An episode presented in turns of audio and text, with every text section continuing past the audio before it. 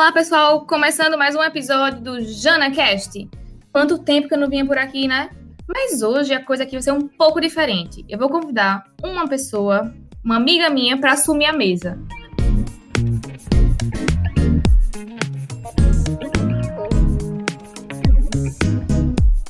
Milena Evangelista, cadê você, querida? Oi, oi, pessoal. É, a gente está aqui invadindo o JanaCast com edição especial que tem a participação da turma do mestrado profissional em indústrias criativas da Universidade Católica de Pernambuco, a turma 2020, tá? A gente começou aqui no meio da pandemia. Eu estou aqui hoje com os meus amigos. Sabidatas e Roberto Soares. Para participar dessa, dessa edição especial do podcast da Jana, a gente vai ter a participação do Greg Bacelar, que é UX Design da Accenture, está alocado em São Paulo, e também é mestre em Design da Informação. E também, lógico, Jana Branco, que é Business Designer no César School.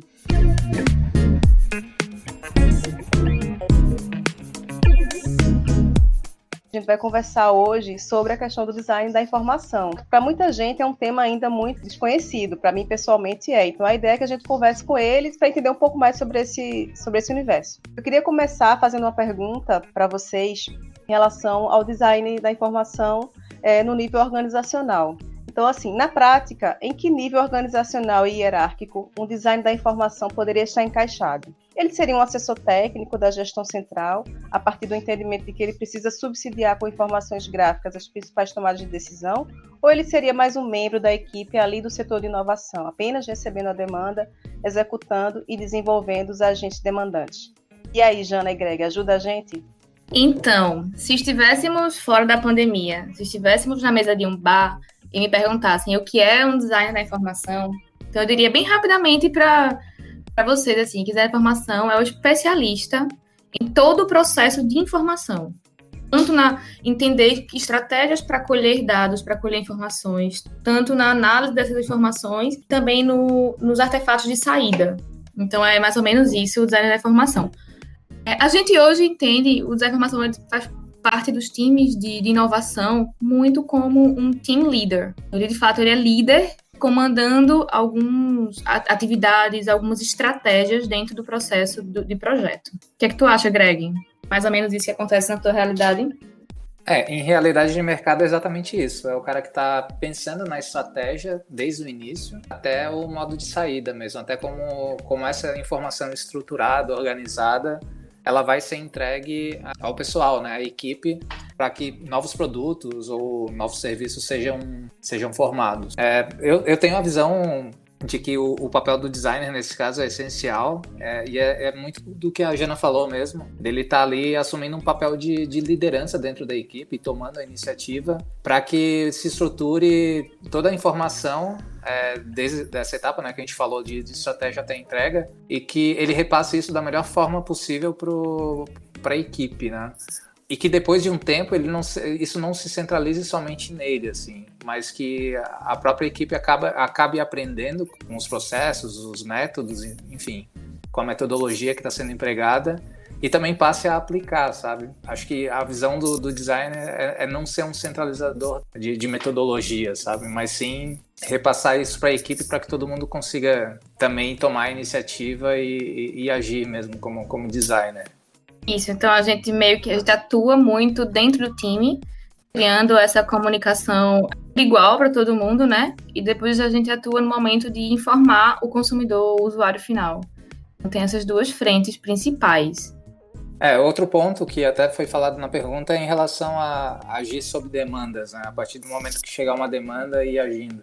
Essa é uma visão um pouco errônea, assim, do, do que um designer faz, é, ou do que ele não deveria fazer, já que a gente ainda vê isso no mercado. Mas isso está mudando, é, principalmente no, nos últimos anos, até talvez até nas últimas décadas. É, empresas que investiram em, em design, em estratégia, tendo design como base, é, acabaram tendo muito, resultados muito melhores assim nos seus produtos, é, dentro até da sua equipe.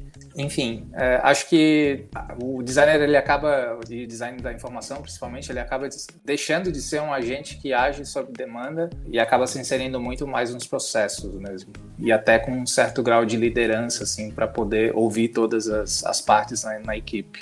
Que massa, pessoal. Joia, joia. Jane Greg, Brasezão, está aqui com vocês. É, uma outra dúvida que gerou para a gente também é como o profissional do design da informação ele pode conviver com ferramentas de gestão já existentes e que, teoricamente, funcionam como modelos já prontos nos processos de acompanhamento estratégico.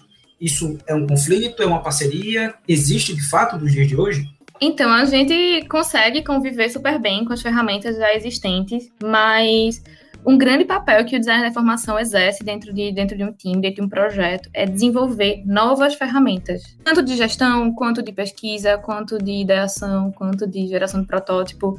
Então, assim, é, um papel fundamental do design da informação é também propor essas novas ferramentas, entender se as ferramentas existentes ainda fazem sentido ou se não fazem sentido para aquele contexto e propor novas nem sempre as, as, melhores ferramentas são soluções extremamente visuais, com dashboard, com cards, é, enfim, com gráficos que chamam a atenção do, do usuário. Tudo isso vai depender muito do, do, perfil do usuário também, com o que, que ele está acostumado. É, até dentro da, de uma das empresas por onde eu passei, uma startup também aqui de São Paulo, a gente trabalhava com um framework principalmente voltado para designers, mas também que outras áreas acabavam tomando assim e, e, e colhendo para poder tomar novas ideias de negócio. É um framework que basicamente pegava toda a pesquisa de, de research, de, de UX Research, ou seja, a pesquisa que era feita com os usuários para entender o perfil, entender os problemas que eles estavam tendo com determinados serviços e produtos, e a partir dessa, dessa pesquisa é, começar a colher insights e, e, outros temas que são pertinentes para a geração de novos, novos produtos. A gente tinha isso bem claro dentro da parte de UX Research e UX, né, no, no geral, e a, e a galera que trabalhava mais com visual, com, com product design. E aí a gente conseguia gerar, a partir desses é, de todo esse levantamento, de toda essa pesquisa, é, alguns produtos que, que geralmente eram inovadores assim, para o mercado.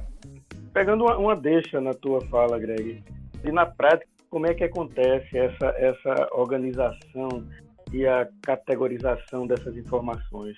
Esse escalonamento existe? Existe algum modelo para essa, essa, essa coisa acontecer na prática? Como, essa, como essas informações são, são geridas?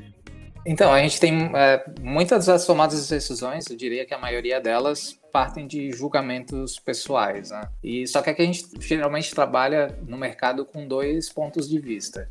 É, o do cliente em si, né, que, que pode ser a própria, a própria empresa que tu está trabalhando, e o do usuário, que é o cara que realmente está tá utilizando um determinado produto, um determinado serviço. É, o papel do designer nesse, nesse caso é juntar um, as duas ideias, né, tanto do, do cliente quanto do, do usuário, e tentar propor alguma, alguma ideia, alguma solução, talvez não uma solução pronta, mas até em conjunto com, com, esse, com esses dois com esses dois usuários, na verdade, propor uma, uma solução que caia bem para os dois, né, mediando. Óbvio que muita informação dali pode ser perdida, mas esse é o, é o objetivo também da, da, síntese, né? E focar geralmente no que realmente importa, que são as melhores ideias, né? Eu acho que tudo isso é feito em conjunto e há alguns métodos para conseguir extrair um pouco do que o cliente quer, conciliando com o que o usuário realmente espera. Massa, gente. Eu queria pegar um gancho aí nessa, nessa fala do, do, Greg, porque a gente sabe que na vida empresarial o tempo, né, enfim, na nossa vida de maneira geral, o tempo é algo muito importante. Então, é, eu queria que vocês falassem um pouco sobre essa questão do tempo hábil, esse tempo para um design da informação trabalhar com o conhecimento que ele adquiriu e transformar em modelos específicos de gestão da inovação, né? É, a rotina e a velocidade permitem esse tempo? Como é que vocês lidam com isso? A questão da pressão, das entregas? Como é que funciona isso para vocês? Eu acho que o designer, hoje em dia, um designer que trabalha numa empresa de inovação, principalmente, que tem um perfil um pouco diferente, ele trabalha muito com uma gestão ágil dos projetos, muito com agilidade. Então, por exemplo, a gente tem uma, uma habilidade adquirida com o tempo de agilidade de fato, de tentar aplicar métodos e práticas de gestão ágil de fato aos nossos projetos. Então, as nossas entregas estão condicionadas a tempos pré-determinados. Quando o designer trabalha muito focado na gestão da inovação, a gente precisa ter ciência de que essa inovação ela precisa, ela está acontecendo enquanto o projeto está acontecendo e a gente não pode perder o tempo, a gente não pode perder o timing, não pode perder as oportunidades. A gente tem um perfil muito de designer agilista, né? É, hoje, geralmente, dentro da, do mercado, trabalha-se muito com metodologias ágeis, de entrega. Não, não quer dizer que é uma entrega extremamente rápida, assim, mas é, metodologias ágeis geralmente têm é, dentro delas métodos que facilitam os processos e, e, e, acabam tornando também as entregas mais rápidas por, ter, por serem também particionadas. Né? Tu acaba tendo releases diferentes, enfim, através de sprints. Mas assim, eu acho que tudo isso depende também de como que é passado um cliente é, as etapas, os processos que o designer vai efetuar durante todo o período, né? durante todo o processo. E cabe aí muito do convencimento também de que os métodos que vão ser utilizados são importantes para o desenvolvimento do, do produto ou do serviço. E um recado para os clientes de todo o Brasil clientes, designers que são ágeis, não quer dizer que eles são rápidos, não, tá? Então não fiquem cobrando, tipo, bora, bora, entrega, entrega. Não, não é isso, não. É que a gente vai testar mais e vai identificar erros mais rapidamente. Então, tá? Não, ninguém acha que vai ser rápido, não, que não vai ser rápido, não, nem vai ser fácil. É, é uma conversa até meio. É antiga, assim, né, que, que se tem muito dentro de, de equipes e que acaba se traduzindo, assim, de verdade, que é, é, é, muito melhor a gente errar no começo e entender todos os erros do que chegar a ter um produto pronto e não engajar e não ter um reconhecimento esperado, sabe? Por isso que é tão importante essa, essa parte inicial, né, de organização, de, de informação, de estruturação da pesquisa, de, de tentar entender de fato um problema e aí gerar insights e testar esses insights e, e iterar com o usuário para ver se realmente aquilo faz sentido para ele. Todo, todo esse processo inicial ele acaba sendo muito importante antes de, da entrega de fato de um, de um produto. Né?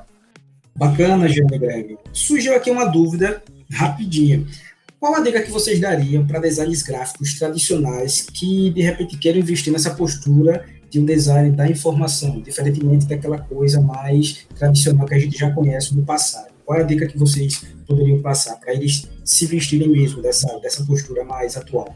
pudesse dar uma dica para a galera que está na área de design gráfico e que quer, de fato, ou migrar ou entender um pouco mais sobre esse universo de design da informação aplicado a processos de inovação, eu diria que isso é muito mais uma mudança de. Vou usar uma palavra que eu não gosto, tá? Uma mudança de mindset. Então, é uma mudança de pensamento, de fato, de, é, de postura, sabe? Então, aquela coisa de você pensar que o design não é só é, mão de obra, o designer, ele é o especialista em processo. Então, se quer saber uma pessoa, um profissional que entende muito sobre processo, que entende muito sobre escolha de técnicas, escolha de estratégia, escolha de ferramentas, aí tá o designer, que a gente hoje em dia conhece como designer de solução, sabe? Que eu acho que esse nome também em breve vai mudar. acho que é, quando as pessoas entram na, na universidade vão fazer um curso de design gráfico, elas têm um, uma visão de que chegando lá elas vão, sei lá, desenhar, mexer em programas gráficos, fazer tudo isso. E aí a realidade é um pouco diferente, assim. Pelo, pelo menos eu falo muito por experiência minha, de, de outras pessoas que também fizeram faculdade, não só na mesma universidade que eu, mas em outras universidades, pessoas com quem eu já conversei em encontros, enfim. E aí lá elas, elas realmente veem que não é, não é só isso, sabe? Beleza, essa é uma parte, mas tem muito mais de, de pesquisa, muito mais de entender problema e tentar conciliar esse problema com o que o mercado quer e, tentar gerar novas oportunidades com base nesses problemas que são encontrados. Independentemente do que vem depois de design, se é gráfico, se é da informação, se é de pesquisa, o, o ponto-chave aí é, é, entender o usuário, sabe? Quais são a, o, o que, que ele está passando, o que, que ele, quais são os problemas que ele enfrenta, o que, que ele gosta e tá trazer tudo isso para o projeto que a gente está inserido, assim, né? Se eu pudesse resumir, assim, o que é que o designer, de modo geral, e da informação faz, eu acho que nós somos pesquisadores? Somos. Nós somos criativos da área de criação? Somos. Nós somos mão na massa? Somos. Nós somos estrategistas? Somos. É, e é uma, uma soma muito disso, sabe?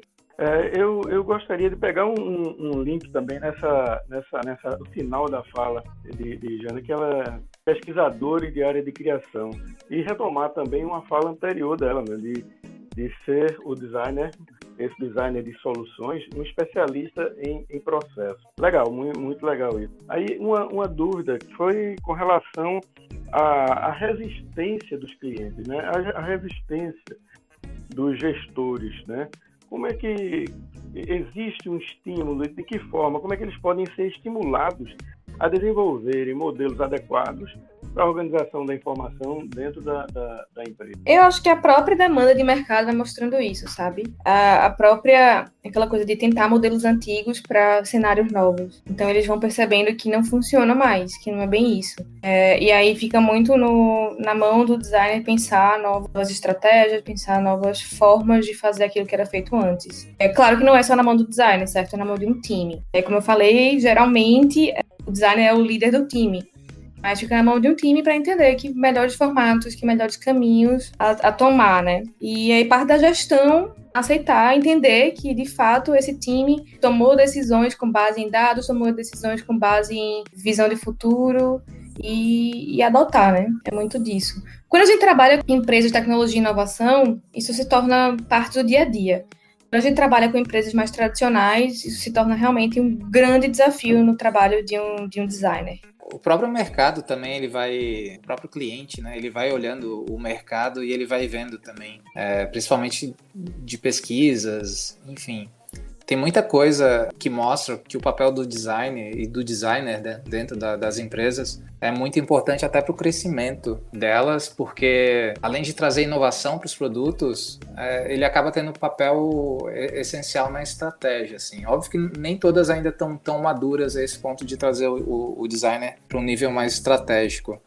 Tem até um, uma pesquisa do Design Management Institute que coloca lá, ele faz um comparativo, tipo, nos últimos 10 anos, das empresas que tinham designer nesse nível mais estratégico, com outras que estavam num nível mais, mais tático, né? Mais de estético, trazendo mais essa parte de, de design como adereço ali para os produtos e tal, sem, sem investir é, extremamente em pesquisa, extremamente num pré, né, também, de, de, como, como que vai ser estruturado todo o projeto, que disso também faz parte do design. É, e aí mostrando, né, uma diferença abissal, assim, das, dessas empresas que tinham um nível mais estratégico de design, tem lá uma, uma diferença de, de 228% em relação aos resultados é, esperados, assim. E aí, até nessa pesquisa eles dividem, né? Como eu falei, tem esses dois níveis, o, tático e o estratégico, que estão nas pontas, mas ali dentro também tem o organizacional, né? Que, que seria mais ou menos um meio termo. É, é uma empresa que a, ainda tem bastante dessa, dessa parte de estético funcional, mas já está um pouco mais estruturada em relação à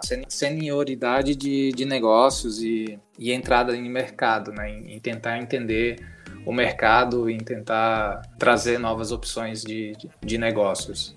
Jana e Greg, Greg e Jana. Eu acho que dá para fazer uma dupla sertaneja, hein?